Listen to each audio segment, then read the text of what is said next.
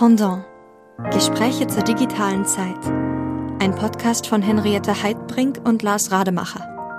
Ja, ihr Lieben, dann begrüßen wir euch wieder sehr herzlich zu einer weiteren Folge unseres Podcasts und haben heute einen speziellen Gast, mit dem wir über Journalismus und die Zukunft des Journalismus reden wollen. Und das ist Christopher Buschow und den stellt uns Henriette jetzt erst einmal vor. Also, der Christopher Buschow ist zurzeit Juniorprofessor für Organisation und vernetzte Medien an der Bauhaus-Universität in Weimar. Er hat Medienmanagement in Hannover und Helsinki studiert und forscht heute vor allem zum digitalen Journalismus, auch zu Entrepreneurship und Innovation. Seine Promotion zur neuen Ordnung im Journalismus wurde mit dem Studienpreis der Körber Stiftung ausgezeichnet und in seinem aktuellsten Forschungsprojekt beschäftigt er sich vor allem mit Wissenschaftsjournalismus, der ja, wie wir wahrscheinlich alle wissen, in der Corona-Pandemie eine wichtige Rolle gespielt hat. Genau, vielen Dank, Henriette. Ja, lieber Christopher, schön, dass du da bist. Herzlich willkommen. Ja, herzlichen Dank für die Einladung. Liebe Henriette, für die lieben einleitenden Worte. Lieber Lars, ich freue mich auf unser Gespräch. Wir auch, wir auch. Und ich starte mal äh, und will dich verleiten zu einer sagen wir mal, ähm, Gesamtsicht, ein, eine, eine Frage, die sich so mal auf den Journalismus als Ganzes bezieht. Wie innovativ ist der Journalismus in Deutschland im Vergleich zu den anderen Ländern, zum Beispiel in Europa oder in den USA? Oh wow, das ist eine weite Frage und berührt aber natürlich den Kern dessen, was wir seit einigen Jahren jetzt in Weimar erforschen, nämlich Innovationsfähigkeit im Journalismus. Ich würde es mal so ausdrücken, die Innovationserfordernisse, die wir im Journalismus haben, die sind erheblich. Also wir brauchen neue Produkte, um junge Menschen überhaupt erstmal für Journalismus zu gewinnen. Wir brauchen neue Erlösströme, um Journalismus in der Zukunft zu finanzieren. Wir müssen auch darüber nachdenken, wie journalistisches Arbeiten und Zusammenarbeiten künftig aussehen kann, brauchen also auch neue Organisationsmodelle für den Journalismus. Und damit sind jetzt nur so ein paar Innovationsbereiche angesprochen. Ich kann in der Branche nicht erkennen, dass diese hohen Innovationserfordernisse hinreichend adressiert werden. Das heißt, das Innovationsklima, das Innovationsniveau in der Branche ist nicht ausreichend. Das ist auch Befund der wissenschaftlichen Forschung, die wir unternommen haben in den letzten Jahren. Ist das in anderen Ländern besser? Ja, teilweise schon. Das hat natürlich zu tun mit dem Medienmarkt. In den Ländern, in denen er viel stärker unter Druck geraten ist, äh, zum Beispiel ein Land wie Spanien, dort haben wir auch viel mehr Gründungsdynamik gesehen. Dort ist sozusagen gewissermaßen aus den Ruinen dessen, was vielleicht in der Finanzkrise zerbrochen ist, Neues erwachsen sind, neue Gründungen gestartet worden. Das heißt, natürlich gibt es Länder, in denen höheres Innovationsniveau äh, vorherrscht. Da gibt es auch ein sehr spannendes Forschungsprojekt von, von Kollegen aus mehreren europäischen Ländern, das Joints-Projekt, das sich genau mit diesen Innovationsleistungen in verschiedenen europäischen Ländern befasst. Das kann man sehr aufmerksam beobachten, weil da sehr spannende Forschung stattfindet. Für Deutschland ist der Befund aber ziemlich klar. Wir sind, was die Innovationsfähigkeit im Journalismus anbelangt, ähm, nicht an vorderster Front. Das heißt, hier ist noch einiges zu tun. Kannst du kann mal ein konkretes Beispiel nennen, wo, wo du sagen würdest, da ähm, müsste der deutsche Journalismus eben ähm, ein gutes Stück innovationsfreudiger werden? Ich glaube, es ist insbesondere der Bereich der Organisation, über den viel zu wenig gesprochen wird. Wir laufen Gefahr, so ein bisschen in dieselbe Situation zu kommen, die wir schon im Bereich der Geschäftsmodelle gesehen haben. Denn lange Zeit hat man ja geglaubt, dass man mit dem alten Anzeigengeschäftsmodell online wunderbar Digitaljournalismus wird finanzieren können. Das hat sich als eine Fehlannahme erwiesen, wie wir heute wissen, und man muss jetzt zurückrudern, man muss jetzt natürlich viel stärker Paid-Content-Modelle aufbauen, man muss Wege finden, Journalismus anders zu finanzieren. Wenn wir jetzt denselben Fehler machen und glauben, dass wir mit dem alten Organisationsmodell aus Zeiten des massenmedialen Journalismus äh, künftig auch Digitaljournalismus äh, produzieren können, dann glaube ich, machen wir hier denselben Fehler erneut. Das heißt, wir müssen eher die Frage stellen, welche Organisationsform brauchen wir für journalistisches Arbeiten unter Bedingungen des digitalen Medienmarktes?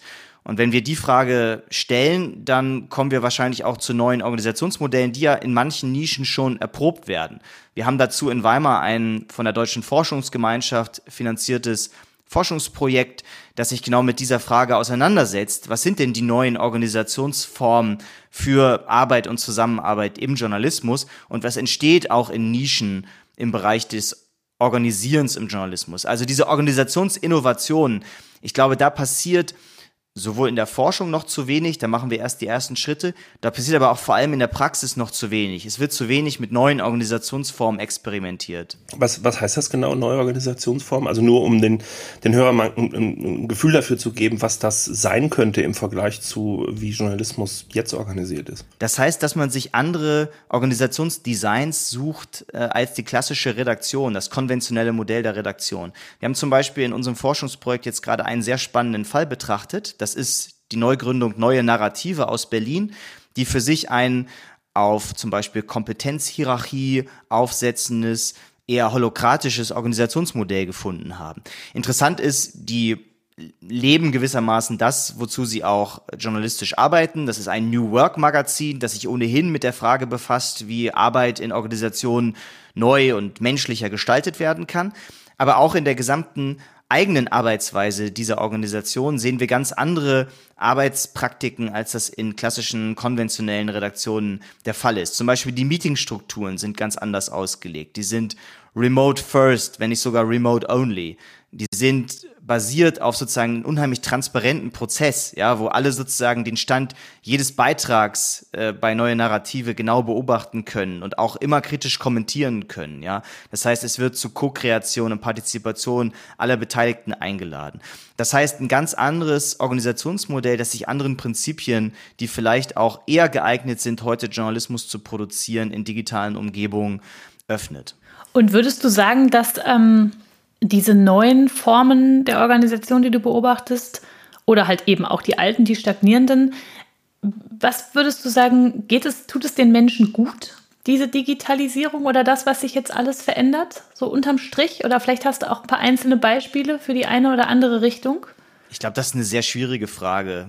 Ähm, ich glaube, viele Journalistinnen und Journalisten, ähm, gerade diejenigen, die sozialisiert worden sind in einer massenmedialen Welt, haben sehr unter dem aktuellen Wandel zu leiden, weil ja kein Stein auf dem anderen bleibt und ja, Traditionen weggewischt werden. Aber es gibt ja auch viele, die, ähm, den, die die Digitalisierung als eine Herausforderung begreifen, die ihnen großen Spaß bereitet und sie erfinden Dinge oder sind innovativ unterwegs, haben auch kleine Erfolge. Ähm, es gibt ja beides, oder? Absolut gibt es beides. Ich glaube, es kommt jetzt auch eine neue Generation von Journalistinnen und Journalisten in die Branche, die diese goldenen Zeiten des Journalismus vielleicht auch nie erlebt haben, weil sie gar nicht sozialisiert worden sind in irgendwelchen alten Tageszeitungsredaktionen, weil sie auch nie ein Zeitalter kennengelernt haben, in denen ähm, das Drucken einer Zeitung eine Lizenz zum Gelddrucken war und so weiter. Nicht? Also von daher glaube ich, es ist auch, auch produktiv, dass jetzt sozusagen eine neue Generation in die Branche kommt, ähm, die, wie gesagt, die alten goldenen Zeiten nicht, nicht, nicht mehr kennt und deshalb viel offener und viel umarmender an die Themen herangeht. Ähm, aber es ist trotzdem immer noch eine Transitionsphase, in der wir uns befinden, wo vieles an Gewohnheiten weggewischt wird, was nicht für alle leicht ist. Das sehen wir auch. Wir haben auch Forschung gemacht zu Change Management Projekten in Tageszeitungsredaktionen. Und nach allem, was wir aus der Forschung da wissen und auch aus der Praxis, sind das unheimlich schwierige Prozesse, die sehr, sehr lähmend für diese Redaktionen sind. Und das hat natürlich was zu tun mit den Strukturen, die in diesen Organisationen vorgeherrscht haben, traditionell. Es hat aber auch was mit den Individuen, mit den Akteuren zu tun, die teilweise eben auch natürlich würden wir uns das von manchen, also würden wir das auch von Journalisten eigentlich wünschen, ehrlicherweise sagen, denn natürlich sollen Journalistinnen und Journalisten auch skeptisch auf gewisse Sachverhalte, vor allem auf ihre Berichterstattungsgegenstände schauen und sollen kritisch mit diesen umgehen. Sie tun das natürlich aber bei Wandlungsprojekten innerhalb ihrer Redaktion häufig genauso. Und dadurch entsteht vielleicht auch so ein bisschen eine gewisse ja, Trägheit und auch vielleicht eine Resistance to Change. Ja. Welche Anreize kann man denn setzen, damit ähm, dem Journalismus die digitale Wende gut gelingt? Das ist eine Frage, auf welcher Ebene wir jetzt sind. Also wenn wir jetzt noch über die Organisation, die klassischen Redaktionen reden, dann glaube ich, dass da in den letzten Jahren viele Wege beschritten worden sind, zumindest in einigen Organisationen, die sehr richtig und wichtig waren. Zum Beispiel das Einrichten von spezifischen Abteilungen, sogenannten Media Labs, von denen sehen wir ja weltweit immer mehr, in denen tatsächlich mit Innovation experimentiert wird, die sozusagen eine sozusagen autonome Einheit geschaffen haben, in denen das Tagesgeschäft nicht die Innovation sofort kannibalisiert, sondern man eben einen Raum zum Experimentieren schafft. Ich glaube, das sind wichtige Schritte und zum Beispiel der öffentlich-rechtliche Rundfunk hat ja fast in jeder Landesrundfunkanstalt ist jetzt mittlerweile so eine so ein Media Lab entstanden, was, glaube ich, ein, ein, richtiger und wichtiger Weg ist, um sozusagen Innovationsdynamiken in Organisationen zur Entfaltung zu bringen. In Presseverlagen, klassischen Medien, Zeitungshäusern ist da, glaube ich, noch zu wenig passiert. Dort gibt es nur einzelne Beispiele, wie das HH Lab beispielsweise. Aber insgesamt in der Breite passiert dort, glaube ich, noch, noch zu wenig, ja. Wenn wir jetzt über die ganze Branche reden und die Frage, was da an Anreizen nötig ist, dann ähm, ist es so, dass ich seit einiger Zeit auch relativ intensiv zu Fragen der Innovationsförderung forsche. Hier also die Frage ist, was kann die öffentliche Hand tun, um Anreize zur Innovation auf Branchenebene zu setzen? Und ich glaube, da haben wir auch noch einiges zu tun, denn wenn wir aktuell über Presseförderung reden, über Medienförderung reden, dann reden wir ganz überwiegend über eine Zustellförderung gedruckter Tageszeitungen, die bitte in ihrer physischen Form noch bei den Menschen ankommen sollen. Äh, das ist ein Fördermodell, das ich sehr skeptisch sehe. Nach allem, was wir aus der Wissenschaft wissen und aus dem europäischen Ausland, setzt es eben gerade keine Anreize zur Innovation, sondern im Gegenteil, es setzt eher den Anreiz für die etablierten Akteure in den bewährten Strukturen zu verbleiben und sich eben gerade nicht zu verändern. Und das ist, glaube ich, ähm, das, schlecht, äh, das denkbar schlechteste Modell für die aktuelle Transformationsphase, in der es ja darum gehen muss, den Journalismus in eine gute Zukunft zu bringen. Und da wird Innovation eine wichtige Rolle spielen. Davon bin ich fest überzeugt.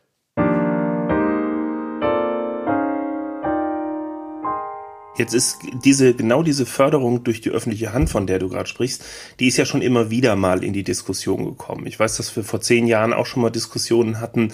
Ähm, Stiftungen fördern ja hier und da und, und dann ist ja auch die Staatsferne immer wieder eine, eine Frage, ne, ob äh, denn eigentlich der Staat den Journalismus fördern sollte, der ja eine Watchdog und eine Kontrollfunktion hat. Kann das denn eigentlich hinhauen? Müsste das Geld nicht von irgendwo anders herkommen? Ist das nicht vielleicht dadurch dann schon so ein bisschen äh, kontaminiert? Wie, wie ist deine Haltung dazu? Also deine Bedenken und Zweifel, Lars, sind natürlich genau richtig. Ähm, ich glaube aber, dass wir natürlich Systeme entwickeln können und das europäische Ausland zeigt das ja auch, äh, in denen eben diese Staatsferne auch organisiert ist. Ich glaube, es darf keine, das auch sicherlich ganz, äh, das, äh, auch das Recht ganz klar an der Stelle, es darf sozusagen keine direkt durch die öffentliche Hand ausgeschütteten ähm, Presse- und Medienförderung geben. Das heißt, wir müssen immer eine Staatsferne organisieren und wir müssen auch Inhaltsneutralität sicherstellen. Es darf vielleicht gewisse journalistische Standards geben, die erfüllt sein müssen, damit ein Geförderter überhaupt reinfällt in eine Förderung. Das kann man sicherlich machen. Aber man muss dann eben auch sicherstellen, dass da so diese Armlänge gewissermaßen, wie man äh, wahrscheinlich im internationalen Diskurs sagen würde, eben sichergestellt ist. Das heißt, dort muss man Dritte damit beauftragen, das zu machen. Das können zum Beispiel Landesmedienanstalten sein, die ja ohnehin schon als staatsferne Regulatoren der privaten Medienlandschaft auftreten. Das heißt, die sind ohnehin schon so organisiert, dass sie auch durch ihre Gremien pluralistisch kontrolliert werden. Das wären zum Beispiel aus meiner Sicht gut geeignete Akteure, die in der Lage wären, genau diese staatsferne, inhaltsneutrale Vergabe von Fördermitteln zu organisieren. Aber das ist natürlich eine zentrale Voraussetzung ähm, dafür, dass man so eine Förderung überhaupt machen kann. Das will ich hier ganz klar und ganz deutlich nochmal unterstreichen. Ich verweise immer gerne auf Österreich. In Österreich wird Medienförderung seit den 70er Jahren betrieben.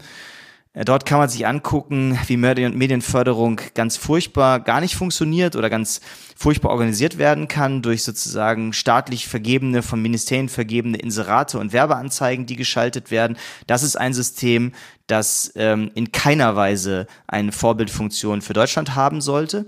Es gibt aber andersrum in Österreich auch Verfahren wie zum Beispiel die Wiener Medieninitiative, wo eine autonome Jury darüber entscheidet, welche Innovationsprojekte im Wiener Medienökosystem unterstützt werden können. Ich sage das auch deshalb, weil ich Teil dieser Jury war in den letzten Jahren.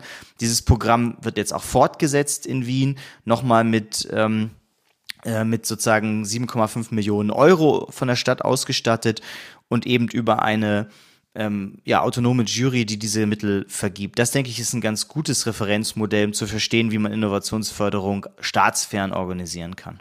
ich müsste noch einmal bei den äh, ähm, Media Labs nachfragen, von denen du eben gesprochen hast. Du hast ja gesagt, die werden ähm, zum Teil auch jetzt sehr, sehr stark äh, so, irgendwie heißen die ja alle Next und so ähnlich, ne, bei den ähm, ja. äh, Medienanstalten. Ähm, ist denn, ist denn da eigentlich das zu erwarten, was du, du eigentlich von solchen Förderungen erwartest? Weil du hast ja eben so schön argumentiert, der klassische Journalismus reproduziert sich ja dann doch eher in seinen eigenen Formen.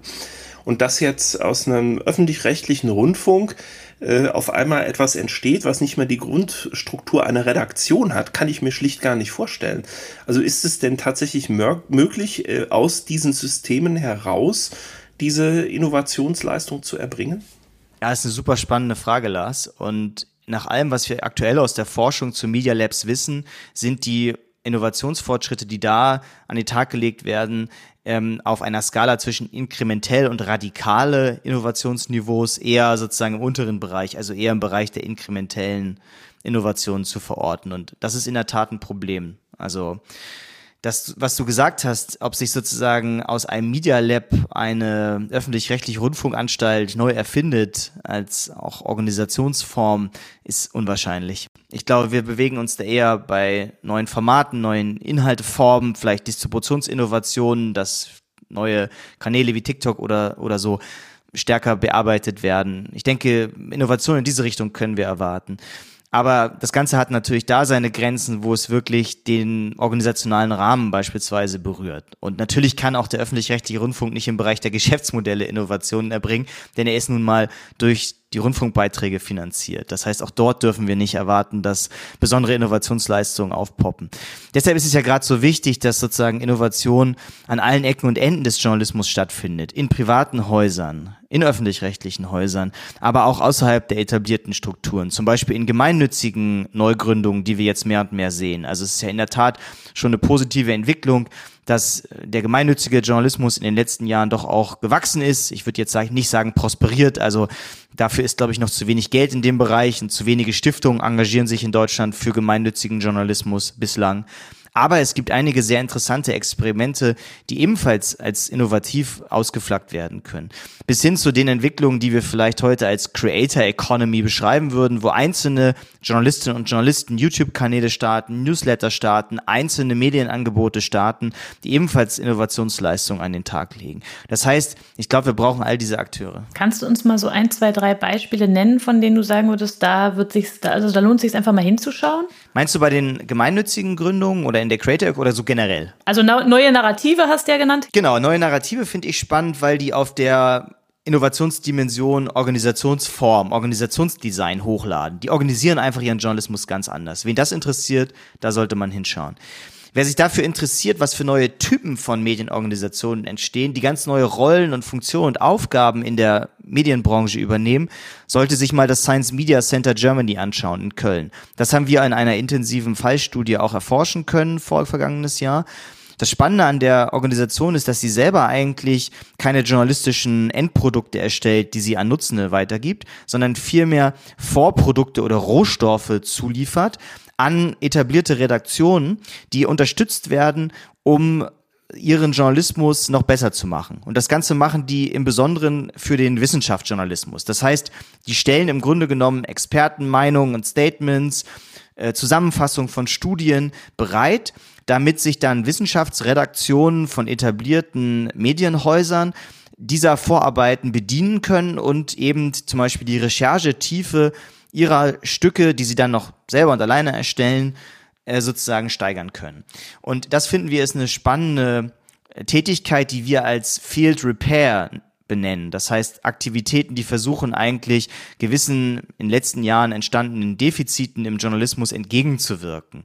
Und das ist sicherlich eine neue neuer Organisationstypus, weil hier eine Organisation entsteht, die gewisse Aktivitäten, die früher vielleicht in Medien und Redaktionen üblich gewesen wären, aber jetzt dort aus Kostenkürzungsgründen nicht mehr übernommen werden können, quasi für diese Redaktionen übernimmt. Ja, das ist etwas, wo wir mit großem Interesse hinschauen. Aber ist, ist das nicht gerade auch eine sehr, sehr, sehr bedenkliche Sache? Du highlightest es jetzt als sehr positiv.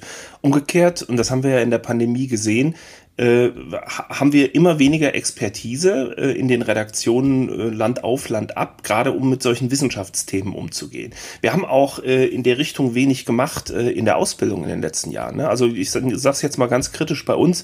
Wir hatten einen, einen Master in Wissenschaftsjournalismus, den haben wir sozusagen ein bisschen völlig asynchron abgeschafft. Das wäre heute wahrscheinlich ein hoch angesehenes Programm mit sehr, sehr vielen Bewerbungen. Mhm. Semester für Semester. Ne? Und so ist das ja in Hohenheim passiert und an anderen Ecken auch, dass genau der Wissenschaftsjournalismus eher abgebaut worden ist. Und äh, wir haben dort einfach weniger Wissenschaftsjournalisten. Jetzt kommt so jemand wie das Science Media Center, wird auch so ein bisschen gehandelt äh, wie, wie Christus, der aus der Wolke steigt und die sollen das jetzt alles regeln. Und das ist aber doch eigentlich so ein bisschen wie eine neue Nachrichtenagentur, die, die quasi so Vorprodukte liefert. Entlastet das nicht einfach auch die, ähm, die ganzen Redaktionen? Also führt das nicht sozusagen zu einer einer immer weiteren Spezialisierung und einer immer weiteren Schrumpfen der Redaktion, bis die am Ende vielleicht alle nur noch Lokaljournalismus machen und der Rest wird immer über Mantelteile äh, dazu geschlüsselt oder gelost. Also ich würde dich da gerne mal sagen, wie, wie das im Verhältnis zueinander steht. Weil isoliert betrachtet gebe ich dir recht, tolles Ding, ist sicherlich gut. Ähm, auch so Expertenstimmen und sowas, aber das ist doch alles dann auch nur noch vorkonfektioniert. Ich will doch eigentlich eher eine breite Medienlandschaft haben. Ja, Widerspruch in zwei Punkten. Also das Science Media Center ist ja keine Nachrichtenagentur, die wirklich ready-made Investigations zuliefert. Also niemand kann die Texte des Science Media Centers einfach eins zu eins dann wieder veröffentlichen, sondern es sind sozusagen Ausgangspunkte für weitergehende Recherchen. Das Ziel ist sozusagen bei Recherchen, die Redaktionen machen, schneller auch noch eine Recherchetiefe zu erhalten, auch die wirklich wichtigen Experten identifizieren zu können. Das sind die An Anliegen, die das Science Media Center hat. Ähm, ich glaube, ähm, dass die Kürzungen im Wissenschaftsjournalismus sozusagen keine ähm, Folge der Entstehung des Science Media Centers sind. Das können wir so nicht beobachten, sondern diese Kürzungen sind geschehen, weil der Wissenschaftsjournalismus, also gerade vor der Pandemie natürlich, als sozusagen ein Bereich gesehen wurde, in dem äh, letztlich wenig Anzeigen geschaltet werden können, der auch als sich als Ressort noch nicht so etabliert hatte wie andere Ressorts, wie Politik oder Wirtschaft, die natürlich viel stärker und verankert sind. Das heißt, dort wurde vielleicht als erstes ähm, gekürzt, ja. Und jetzt ist die Frage, äh, lässt man das so laufen oder versucht man dort zu helfen? Natürlich würde ich mir wünschen, dass die Verlage in Wissenschaftsjournalismus investieren. Natürlich würde ich mir wünschen, dass diese Ressorts gestärkt werden und dass sozusagen diese Redaktionen an der Stelle gestärkt werden. Ist das realistisch? Wahrscheinlich eher nicht. Deshalb immerhin hier sozusagen zu kompensieren, diese Defizite über diesen Weg, ist besser als nichts zu machen. Das zumindest ist meine Haltung dazu.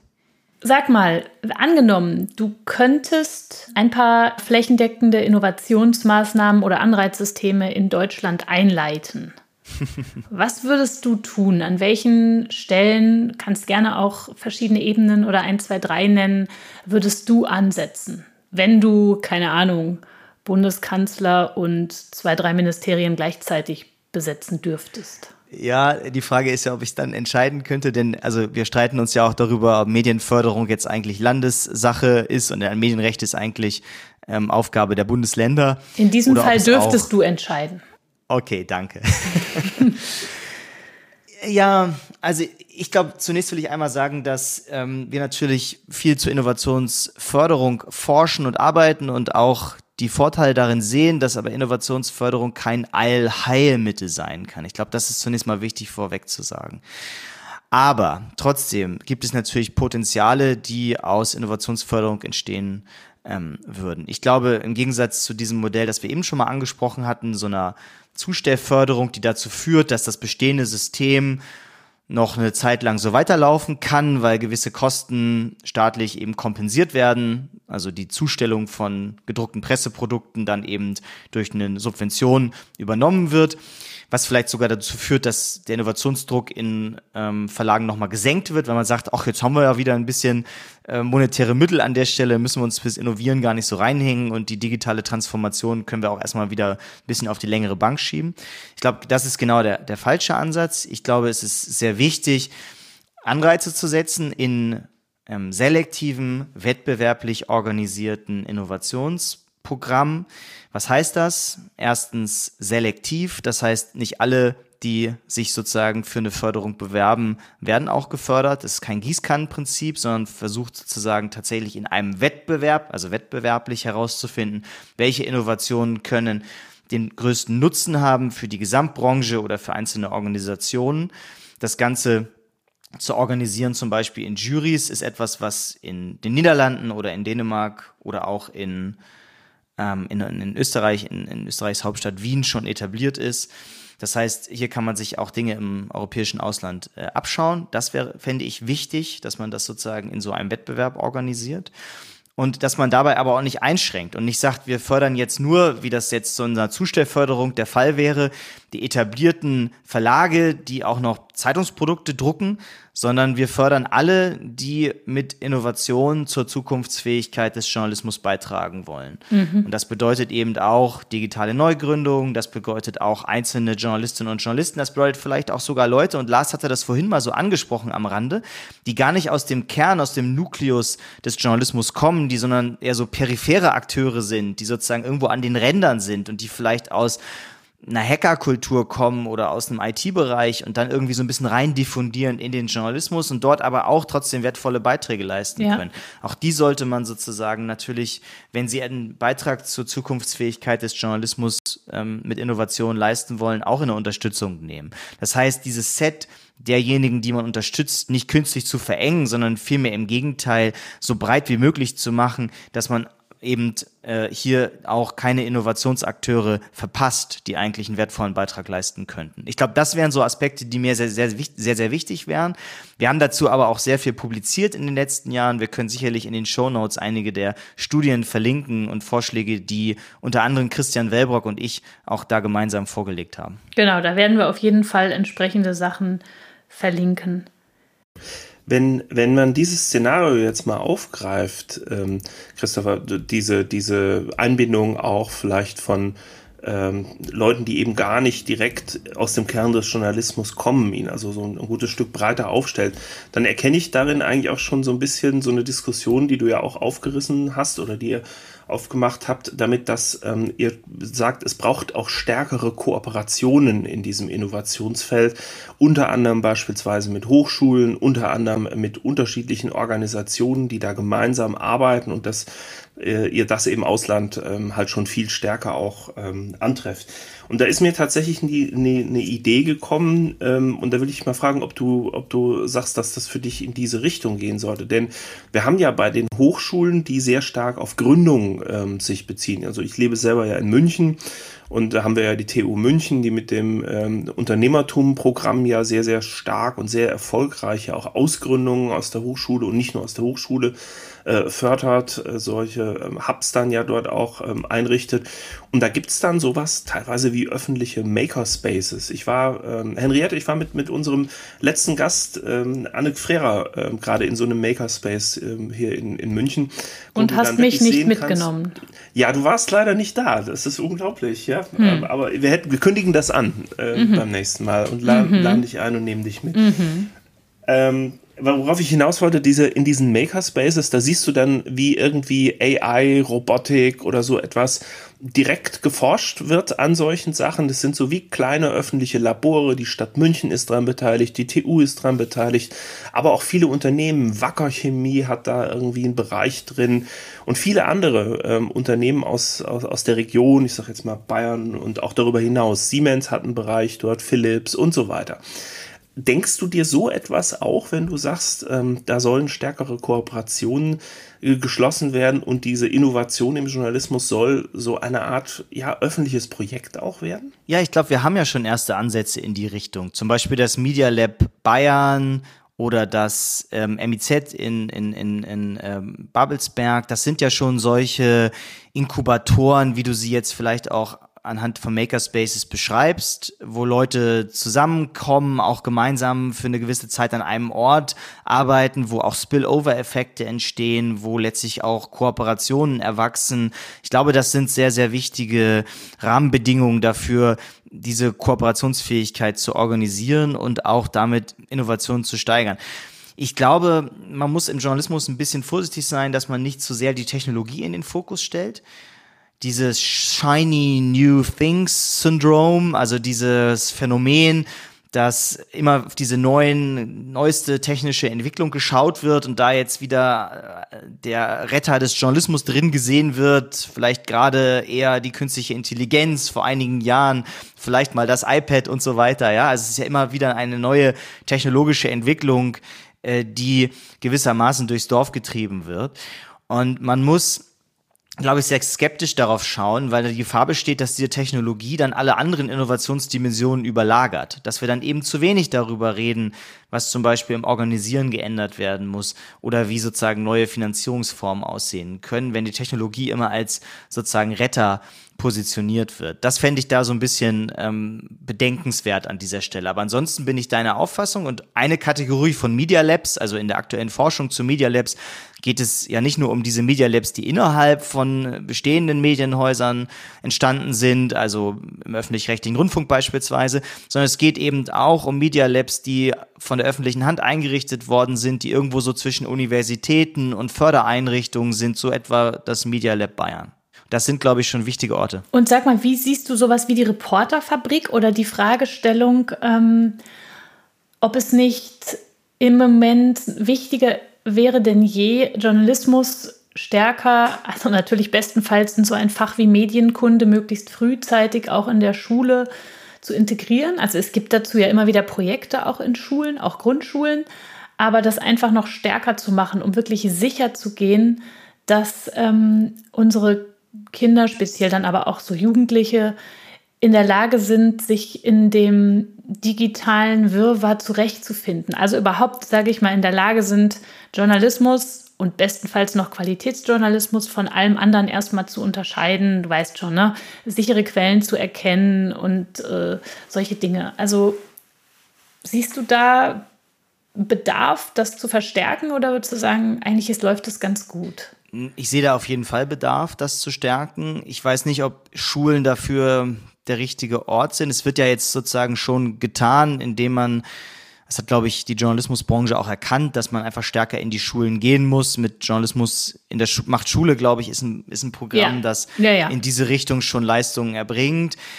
Ich wäre jetzt nicht der Freund eines neuen Schulfachs Medienkunde, denn ich glaube, die Versuche, neue Schulfächer in allen möglichen Bereichen in den letzten Jahren zu etablieren, äh, sind nicht so richtig geglückt. Du hast aber natürlich völlig recht, Henriette, dass wir alle jetzt einfach mehr Kompetenz brauchen und diese Idee von, äh, von äh, Perksen, der gesagt hat, dass wir alle irgendwie diese Skills und Kompetenzen von Journalistinnen und Journalisten eigentlich jetzt brauchen in dieser digitalen Medienwelt, da ist schon was dran. Ähm, ich glaube nicht, dass wir alle Journalistinnen und Journalisten werden. Redaktionelle Gesellschaft, schwieriges äh, ja, Konzept, ja. würde ich sagen. Aber sich zu überlegen, inwiefern natürlich Journalismuskompetenz, ganz bewusst abgegrenzt auch von Medienkompetenz, was viel mehr ist, schon verankert werden kann, ist, glaube ich, schon eine wichtige Perspektive. Es reicht natürlich nicht, denn wir brauchen auch von Seiten der Anbieter natürlich Produkte und Angebote, die letztlich junge Menschen erreichen. Also nur Journalismuskompetenz zu steigern, wird sozusagen nicht dazu führen, dass junge Menschen jetzt plötzlich den Journalismus wieder umarmen. Dafür ist er in der Aufmerksamkeitsökonomie, in der plattformisierten Welt einfach zu stark in Konkurrenzdruck mit anderen Medienprodukten. Das heißt, man muss ihn natürlich auch ansprechend für junge Nutzerinnen und Nutzer gestalten. Da brauchst Formatinnovationen, da brauchst Genre-Innovationen und mhm. so weiter. Das ja. heißt, es muss schon von mehreren Seiten kommen. Aber Journalismuskompetenz ist dabei, denke ich, eine wichtige Facette. Aber wie man das gut verankert, da sozusagen wäre ich auch an einer weiteren Diskussion sehr interessiert. Ja, ich, ich bin da ganz bei dir mit neuen Schulfächern, dann brauchen wir nur eins für Ernährungskunde und so weiter und so fort. Aber ich sag mal so, in den Lehrplan integrieren. Ich halte das schon für essentiell wichtig und ich wüsste da wirklich keinen anderen Ort als Schule.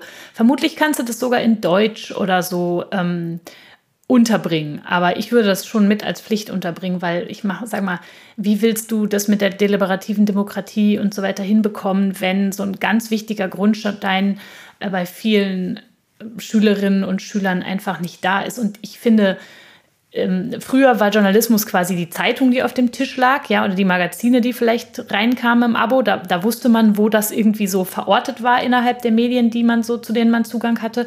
Und heute ist es eben nicht mehr wirklich klar. Ne? Das kommt parallel mit Content Marketing, mit irgendwelchen anderen Dingen in irgendwelche Timelines gespült. Und ich glaube, dass man den Blick dafür schon einfach mittlerweile schärfen muss und das üben muss. Und das sehe ich eigentlich, also ich sehe das in der Schule. Aber Lars, Stichwort Schule, du möchtest was zu Hochschulen sagen, glaube ich. Ja, ich würde da gerne einmal ähm, dran anschließen. Ähm, also wenn, wenn wir jetzt sagen, in der Schule legen wir vielleicht mit der Medienkompetenz äh, eine gewisse Basis, ähm, wenn du aber jetzt mal auf die Studiengänge guckst, ähm, die eben Journalismus und oder Kommunikationswissenschaften unterrichten, ähm, was, was wäre denn deine Erwartung da, was wir machen sollten? Wie können wir diese Entwicklung denn eigentlich unterstützen an den Hochschulen? Ja, ich glaube, Hochschulen, Universitäten spielen schon erhebliche Rolle auch innerhalb des Innovationssystems des Journalismus eine zentrale Barriere für Innovationsfähigkeit, die wir auch in unserem Gutachten identifizieren, sind vorgelagert eigentlich die Fragen von Ausbildung und Weiterbildung, die eben nicht hinreichend auf Innovations- und Gründungsaktivitäten fokussiert sind. Das ist, glaube ich, ein, ein klare, klarer Befund. Ich glaube, es ist schon auch besser geworden in den letzten Jahren im Vergleich zu der empirischen Evidenz, die wir so haben. Ist seitdem schon einiges passiert. Man versucht, es stärker in Curricula zu integrieren. Auch in der einen oder anderen Journalistenschule spielt das jetzt eine größere Rolle. Wobei glaube ich, auch dort noch Luft nach oben ist, dass Innovation, Gründungsaktivitäten etwas sind, wo man auch eine Spezialisierung zum Beispiel erwerben kann, wäre, glaube ich, ein wichtiger Weg. Das heißt, auch darüber nachzudenken, kann man sowas stärker zum Beispiel in Masterstudiengänge inkludieren? Kann man das sozusagen als Wahlfach sozusagen stärker? Ich, natürlich kann nicht jeder und jede und auch soll nicht jeder und jede irgendwie äh, Gründerin werden im Journalismus oder Innovationsmanagerin. Das kann es auch nicht sein. Aber wir brauchen die Möglichkeit, dass wir in Aus- und Weiterbildungsprogrammen letztendlich stärker darauf fokussieren können und vielleicht spezifische ja, Ausbildungstracks dazu auch anbieten, sodass eben diejenigen, die das für sich als eine, einen gangbaren Weg sehen, eben auch die Option haben, sich dort zu spezialisieren und zu vertiefen, um dann vielleicht wieder Organisationen zu bauen, die am Ende dann auch wieder journalistische Arbeitsplätze schaffen. Ich glaube, das ist ja auch sehr, sehr wichtig. Mhm. Wenn, wenn du ähm, da auf der ähm, Achse jetzt gerade warst mit, der, mit dem Anwendungsbezug und mit dem Gründen, da komme ich mit. Ich habe aber in einer anderen Diskussion von dir auch mehrfach äh, das so ins, ins Feld geführt äh, gesehen, dass du sagst, wir brauchen da auch mehr Grundlagenforschung. Da muss ich tatsächlich mal fragen, ähm, wie, was ist da die Grundlagenforschung oder wie stellst du dir die Grundlagenforschung in dem Bereich eigentlich vor und wie trägt sie dann aus deiner Sicht letzten Endes auch zur Innovationsfähigkeit äh, im Journalismus bei? Weil ich erstmal sagen würde, ja, das ist vor allen Dingen ein angewandtes Fach. Äh, ne? Das ist, früher hat man sogar gesagt, Journalismus ist, ist stark handwerklich. Ähm, inwiefern könnte also ein, ein Innovationsimpuls hier aus der Grundlagenforschung kommen? Ja, ich bin schon der Auffassung, dass wir einfach gewisse Grundlagen fehlen. Damit meine ich zum Beispiel, dass wir keinen guten Überblick darüber haben, wie es tatsächlich quantitativ empirisch um die Innovationslandschaft bestellt ist. Also wie viele Akteure haben wir eigentlich, die als Innovatoren auftreten und mal ganz platt gesagt, wie viele Verlage verfolgen eher eine Konsolidierungsstrategie, Last Man Standing, Synergien schöpfen und eben nicht innovieren. Also allein solche Basis, grundlegenden Überblicke über Branchenstrukturen, wie viel Innovationsfähigkeit können wir überhaupt erwarten, ja, welche äh, Verlage, welche journalistischen Häuser verfolgen überhaupt Innovationsstrategien und welche sind da eher sehr zurückhaltend. Da, da haben wir einfach einen Mangel an sozusagen empirischer Forschung, die uns da überhaupt erstmal einen Überblick über das, was wir überhaupt erwarten können, liefert. Ich glaube, das ist gemeint mit Grundlagenforschung. Ansonsten bin ich ja total bei dir, Lars. Äh, wir verfolgen ja auch einen Ansatz, den wir transformative Forschung nennen an der Bauhaus-Universität. Und äh, transformative Forschung im Bereich des Journalismus bedeutet für uns, dass wir ganz aktiv kooperieren. Wir haben hier ein vom BMBF finanziertes Verbundforschungsprojekt, wo wir mit der Wissenschaftspressekonferenz zusammenarbeiten. Die Wissenschaftspressekonferenz ist der Berufsverband der Wissenschaftsjournalistinnen und Wissenschaftsjournalisten in Deutschland. Und die haben in diesem Jahr einen Innovationsfonds aufgesetzt, wo sie Innovationsprojekte unterstützen aus dem Wissenschaftsjournalismus. Also so ein bisschen in die Richtung, in das, was ich vorhin skizziert hatte, als ähm, Vorstellung, wie Innovationsförderung aussehen könnte. Viele der Evidenz, die wir in den letzten Jahren in der Forschung gesammelt haben, ist da schon eingeflossen in die Konzeption dieses Fonds. Aber wir dürfen das jetzt begleiten und dürfen untersuchen, inwiefern sich das als erfolgreich erweist, wo vielleicht noch äh, Stolperfallen sind, die man abstellen sollte, wie auch der Blick der Geförderten auf diesen Fonds ist in der Förderung. Also ganz viele Fragen, die auch eine ganz praktische Relevanz haben für die erfolgreiche Entwicklung von Innovationsinstrumentarien, ähm, können beantwortet werden durch wissenschaftliche Forschung, die selber dadurch den Erkenntnisfortschritt im Fach vorantreibt. Wir haben eben an vielen Stellen sehr wenig Wissen über die Funktionstüchtigkeit von Innovationsförderinstrumenten. Da liefern wir also auch wichtige Forschungsbefunde für die Journalistik auf der einen Seite und für Innovationsforschung im Journalismus. Andererseits geben wir diese Befunde aber auch immer rein in die Praxis zu unserem Verbundpartner, mit dem wir zusammen auch versuchen, dieses Förderinstrument dann weiterzuentwickeln. Das heißt, ja, Lars, ich bin auch der festen Überzeugung, die Journalismusforschung kann nicht mehr nur Inhaltsanalysen machen und irgendwelche Artikel auswerten und zählen, welche Akteure wo vorgekommen sind und so weiter. Ich glaube, das ist keine gute Perspektive für eine Forschung, die auch in dieser erheblichen Transformationssituation auch einen Beitrag zur Zukunftsfähigkeit leisten will. Soll heißen, wir müssen da auch eine aktivere Rolle spielen in der Journalismusforschung, in der Journalistik. Wir müssen ähm, nicht nur kritische Begleiterin der Journalismus, des Journalismus sein, sondern eben auch eine aktive Transformationsrolle mit einnehmen. Davon bin ich schon überzeugt.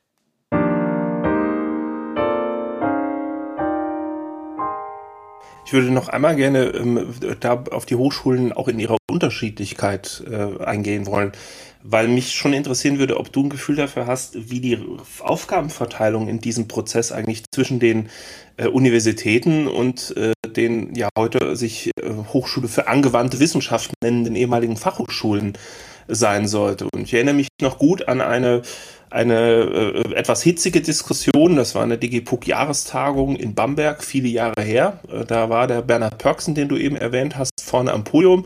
Ich glaube noch ziemlich genau in deiner Rolle, aber damals an der Uni Hamburg, nämlich als Juniorprofessor.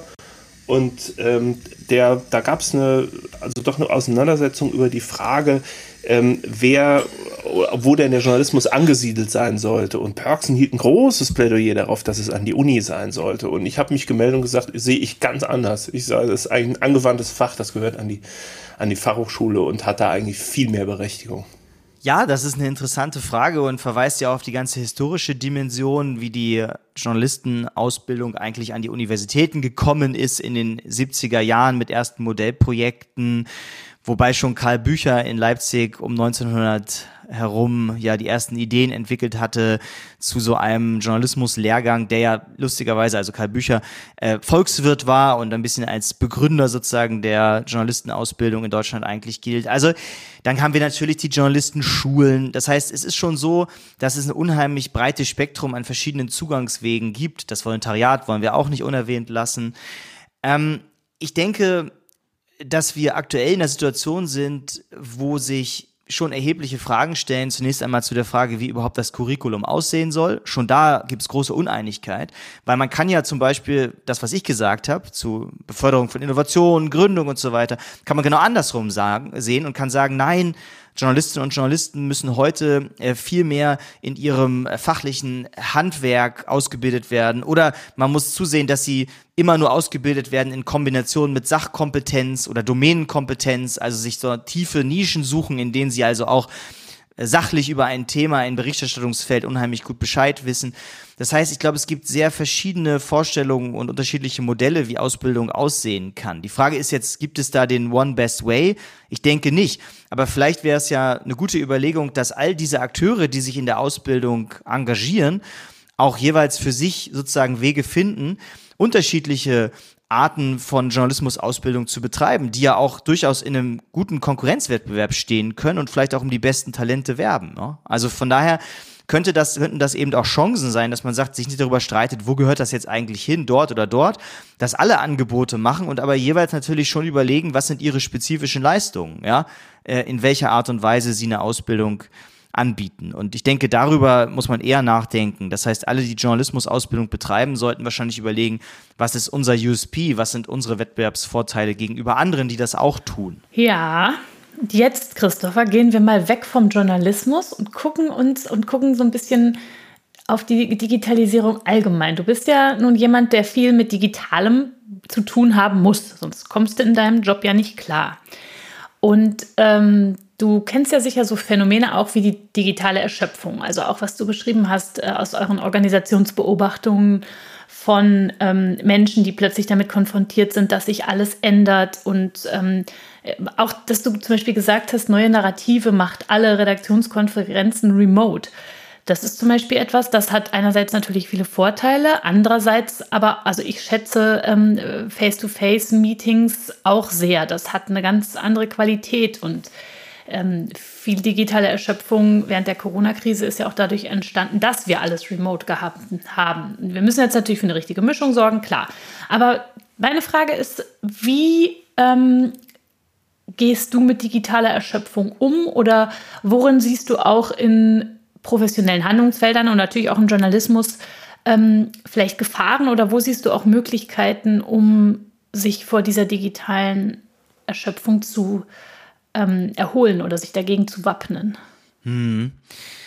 Also im Moment würde ich fast andersrum sagen, dass ich eher eine Tagungserschöpfung habe, denn seit äh, Anfang April finden ja an allen Ecken und Enden wieder Konferenzen, Tagungen, Podiumsdiskussionen und all sowas statt. Und man hat jede Woche mindestens zu drei, vier Veranstaltungen fahren können oder hätte fahren können. Ähm, natürlich habe ich das nicht getan, aber ich war vielleicht doch auf ein, zwei Konferenzen zu viel, ist mir aufgefallen. Also erstmal ist das sozusagen der Befund, dass es sozusagen auch andersrum geht, ja. Mhm. natürlich haben wir uns das alle gewünscht, dass wir das jetzt wieder machen können und wieder in Präsenz zusammenkommen und so weiter. Aber es ist teilweise auch hatte man den Eindruck, alles, was in zwei Jahren nicht ging, ist ähm, nachgeholt worden. Was du ansprichst, ähm, adressiert ja auch, sag ich mal, eine zunehmend plattformisierte Mediennutzungswelt, in der ja. sozusagen natürlich äh, permanent unsere Feeds unendlich lang sind. Man kann da immer weiter scrollen, es endet nie. Ja. Wir haben dort natürlich algorithmisch kuratiert, personalisiert auch immer Sachen, die uns interessieren und so weiter. Das heißt sozusagen die Verweildauer auf solchen Plattformen, wir wissen ja, das ist ja auch das Geschäftsmodell dieser Plattform, ist natürlich ähm, erheblich an vielen Stellen. Auch der Druck sozusagen dort vielleicht selber Inhalte zu erstellen, um also vorzukommen und in diesem ähm, permanenten Content-Stream eben nicht abzufallen. Und das gibt es ja für die Wissenschaft teilweise genauso. Da gibt es ja Plattformen wie ResearchGate, auf denen man Aktivität zeigen muss und so weiter. Absolut. Ja, gerade dieses, gerade dieses Parallelisieren, was halt möglich ist. Ne? Genau das, was du sagst. Du kannst quasi fast an zwei Konferenzen gleichzeitig teilnehmen, weil du dich bei der einen noch im Stream einloggen kannst und gucken kannst, ja. wenn es gerade auf der, auf der du präsent bist, langweilig wird. Ne? Und gleichzeitig äh, fabrizierst du das Ganze noch äh, auf Social Media und bekommst die ganzen Newsletter rein und hast einen unfassbaren Informationsinput und so. Das kann einen ja schon manchmal ein wenig an den Rand bringen. Absolut. Und in der Forschung übrigens ist der Output ja auch massiv gestiegen. Wir wissen das ja durch die Corona-Zeit. Ja hatten viele Menschen, ähm, also nicht alle Menschen, aber doch einige Gruppen hatten sozusagen äh, viel Zeit ja. und haben sozusagen die auch genutzt, um sehr viel zu publizieren. Ja? Und äh, was heißt, die Publikationsflut, wenn ich das so sagen darf, ist ja nochmal erheblich äh, gestiegen. Mhm. Und das macht es übrigens auch extrem schwierig, überhaupt noch mitzuhalten. Also wenn ich mir meine Alerts anschaue, die ich so habe und meine Datenbanken, die ich regelmäßig durchsuchen lasse äh, mit sozusagen Erinnerungen und Recommendations, dann kriege ich ganz, ganz äh, viele Studien von Woche zu Woche wo man sich die Frage stellen kann, wie viele davon kann man eigentlich noch lesen? Und das ist genau. schon eine, also teilweise wirklich auch überfordernde Situation. Und das heißt, die Komplexität nimmt auch in diesem Feld einfach erheblich ähm, zu. Und wahrscheinlich wird man darauf reagieren müssen, ähm, entweder durch sozusagen äh, Komplexitätsreduktion, dass man doch Helfer hat, die einem sozusagen dabei unterstützen, technische Devices und so weiter. Eine kleine künstliche Intelligenz, die dir zuarbeitet? Da, da, das wäre so eine Hoffnung, aber alles, was ich sehe, ist dazu noch nicht in der Lage zu dem, was ich brauche. Also von daher sozusagen geht es dann doch nur mit irgendwie abschalten und mit dem sozusagen äh, zum Beispiel mit dem mit dem mit der Haltung, das, was dann wirklich wichtig ist, wird mich schon auch erreichen. Also leider leider ist das ja und da können wir die Brücke zum Journalismus zurückschlagen. Auch die Haltung vieler Menschen geworden, in der Corona-Situation. News will find me perception, also die Erwartung, wenn die Nachrichten so wichtig sind, dann werden sie mich schon erreichen, dann wird mir schon jemand eine Eilmeldung schicken oder dann wird jemand bei WhatsApp mir schon schreiben, dass das jetzt hier relevant geworden ist, ja. Mhm. Diese Haltung wird möglicherweise auch in anderen Feldern immer sozusagen ausgeprägter, einfach weil die Komplexität äh, in der Aufmerksamkeitsökonomie in sozusagen dieser Flut an Inhalten immer mehr steigt. Ja. Hältst du denn was von sowas wie Meditation und Achtsamkeit oder Digital Detox, was sind andere Stichworte? Interessanterweise ist darum ja auch wieder eine Coaching-Kultur entstanden und eine App-Kultur, dann gibt es Apps dafür und so mhm. weiter. Das heißt, der Kapitalismus nimmt sich ja solche Phänomene immer sehr klug und sehr früh sozusagen und monetarisiert sie dann und kapitalisiert sie und verwertet sie. Das ist schon eine interessante Beobachtung, nicht? Absolut. Und ähm, von daher bin ich da auch einigermaßen skeptisch, was davon ähm, zu halten ist. Aber ja, ein ausgewogenes Medienmenü in allen Bereichen, ja, auch sozusagen in der professionellen Umgangsweise und ganz viel wissenschaftliches Arbeiten ist ja heute auch Medienarbeiten, weil natürlich erreicht uns das alles über digitale Wege, nicht? Und dabei auch eine Ausgewogenheit und auch ja Achtsamkeit finde ich einen guten Begriff, aber er ist natürlich auch komplett entleert und enthüllt und ist quasi ein Buzzword geworden. Ne? Naja, vor allem, ich bin da auch immer skeptisch, inwiefern es einem verkauft wird, um ähm, noch höhere Leistung zu bringen. Ne? Also sei ein ja. wenig achtsam sozusagen, damit du dann wieder noch leistungsfähiger zurückkehren kannst.